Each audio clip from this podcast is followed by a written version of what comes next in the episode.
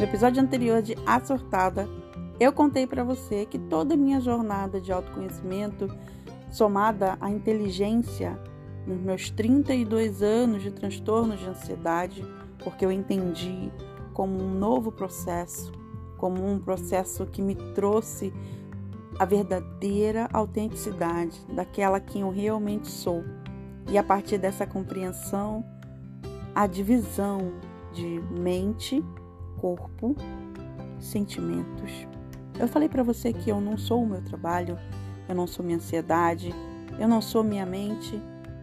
E nesse episódio de hoje, eu vou contar um pouco do treinamento que eu desenvolvia com meditação para fazer com que eu tivesse contato, entrasse em contato com a minha alma. Então fica aí e ganhe de presente esse treinamento tão especial que mudou minha vida.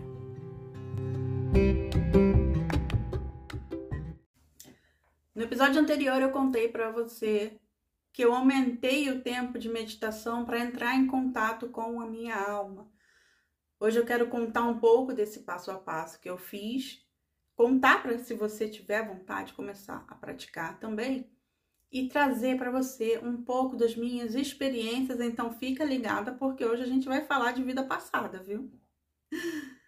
A primeira semana que eu comecei a me integrar ainda mais com a minha meditação, me aprofundar ainda mais, eu estava meditando.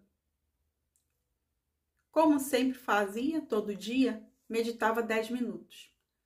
Só que eu quis recomeçar e quando a gente aprende uma coisa, a gente tem a tendência de colocar essa coisa no automático, e isso não é culpa sua, não, meu amor. Desde que você começou a respirar, seu corpo botou a respiração no automático, seu coração bate no automático, você começa a tomar banho do mesmo lado do corpo, você amarra seu sapato no mesmo pé, do mesmo jeito. A nossa mente precisa economizar energia de alguma forma e ela economiza energia colocando tudo no automático. Então, sim, você também pode colocar a sua meditação, que é para relaxar, para esvaziar a mente, para te trazer paz, num processo automático que, no fim das contas, só ocupa seu tempo e não te traz aquilo que você está buscando. Então, eu quis recomeçar e a criar uma nova rotina a partir dos 10 minutos, sem sobrecarregar, porque a partir de hoje eu medito meia hora todo dia, é crescer um muro em que eu sabia que se eu passasse, eu não ia conseguir passar. E se eu conseguisse passar, eu não ia conseguir dar conta de meditar todo dia meia hora. Primeiro, porque paciência de ficar sentada sem fazer nada, tendo que ouvir meus próprios pensamentos. E segundo, que se eu consigo ficar meia hora nesse processo, eu vou conseguir ficar meia hora todo dia. A mente é um processo de treinamento. A gente aprende pelo amor, e pela dor. Mas não só assim. A gente também aprende pelo treinamento e é bom a gente plantar mais essa informação nesse ditado, porque se aprende pelo amor e pela dor, a gente sempre fica esperando a dor, mas fica ligada que a vida é sua e que você pode aprender pelo treinamento também. Basta você se colocar em movimento, em ação para aquilo que você quer. A primeira semana eu fiquei meus 10 minutos de sempre, só que eu falei assim, ó, ó, Nada de ficar prestando atenção nos pensamentos. Vamos focar só no corpo. E é uma dedicação de ficar sentindo o pé, o joelho, a posição, os ombros, de reeducar a cabeça para prestar atenção no alinhamento do corpo e só isso. Na segunda semana, todo dia, viu? Todo dia, 10 minutos, sentindo a perna, sentindo corpo, sentindo quando que o corpo vem para frente, para trás, quando que o ombro sai do lugar, quando que volta, quando que o queixo desalinha. Na segunda semana, eu passei para 20 minutos, então eu não precisava mais alinhar tanto o meu corpo. Ele já estava respondendo ao treinamento de ficar sentado na posição de meditação. Então eu comecei a incluir a respiração, que ainda assim era um movimento focado de prestar atenção no corpo, mas que é mais interno, é sentir o ar entrando, saindo, é sentir o peito enchendo, esvaziando, é levando essa respiração para o diafragma, ao invés de ficar enchendo aqui, subindo e descendo e criando um movimento com os ombros de encher e esvaziar o peito, que criam tensão nessa área do ombro, que vão te deixar mais tensa do que te trazer respostas na qual você está buscando de relaxamento e compreensão do seu corpo, o ar que passa na garganta, o ar que entra e sai pelo nariz. Então, a segunda semana apenas me sento, olho o meu corpo e é a respiração. E posso aplicar aí a contagem de 30 respirações, ou seja, de 1 a 30 sem errar. Se eu erro, eu volto para o 1 sem me cobrar, sem brigar, sem me xingar, sem me insultar, com o mesmo amor que eu teria por outra pessoa que eu amo, que está no processo de aprendizagem, treinamento novo.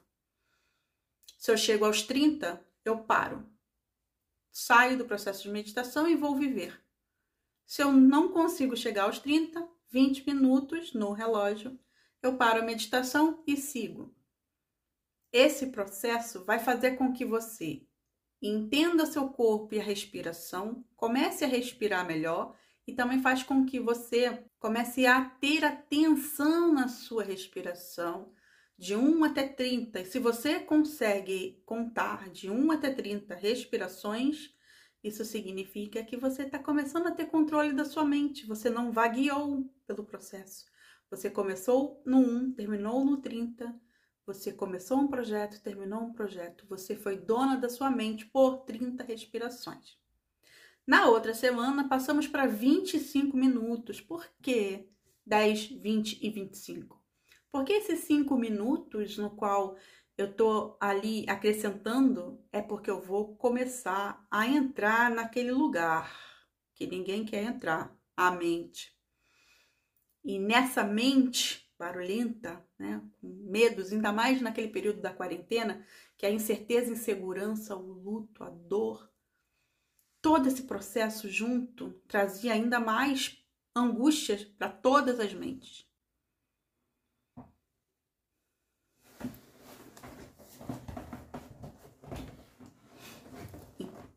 Então eu me proponho a ficar cinco minutos com a minha mente, então 25 minutos de meditação com os cinco minutos para entrar na minha mente. Eu vou começar a falar, abrir aquela porta daquele quarto bagunçado que eu não sei por onde começar a faxina. Na semana seguinte, a gente vai para 30 minutos, porque a gente já começa a não só olhar para o quarto bagunçado, mas já saber que você começa a arrumar o quarto pelo armário, depois você joga as coisas na cama, e aí você dobra as roupas, volta pro armário, você puxa a cama, varre, puxa os móveis, varre, varre o quarto todo, passa pano, enfim.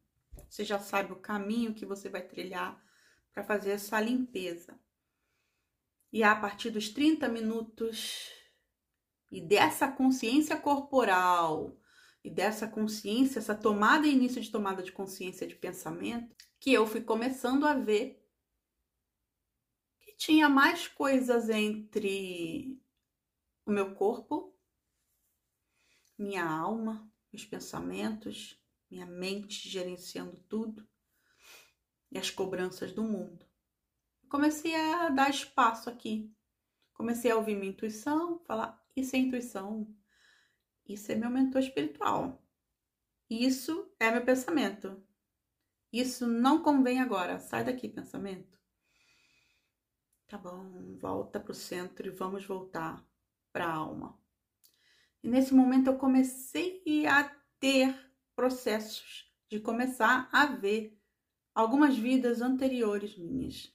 Por primeira visão, eu vi um indígena norte-americano sentado recebendo um cocar, uma touca religiosa, uma pele de urso. Mas isso eu conto para você no próximo episódio. Eu fui meu maior desafio até ser o meu maior projeto. Eu espero que você esteja pronta para ser o seu maior projeto. Se você gostou, deixa o like. Compartilha com quem você acha que merece esse conteúdo e fique bem.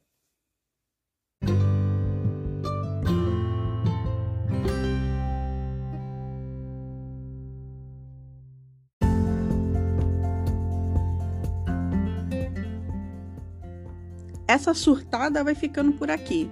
Se você gostou do episódio, não esqueça de dar as cinco estrelas, tanto no Spotify quanto no Apple Podcast. Você pode avaliar e me mostrar, me dizer o quanto você está curtindo, tá comigo nessa minha jornada de autoconhecimento, desse despertar.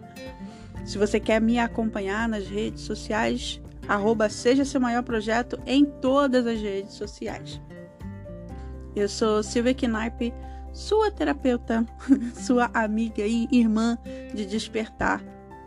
Um beijo para você e até o próximo episódio. Até a próxima surtada.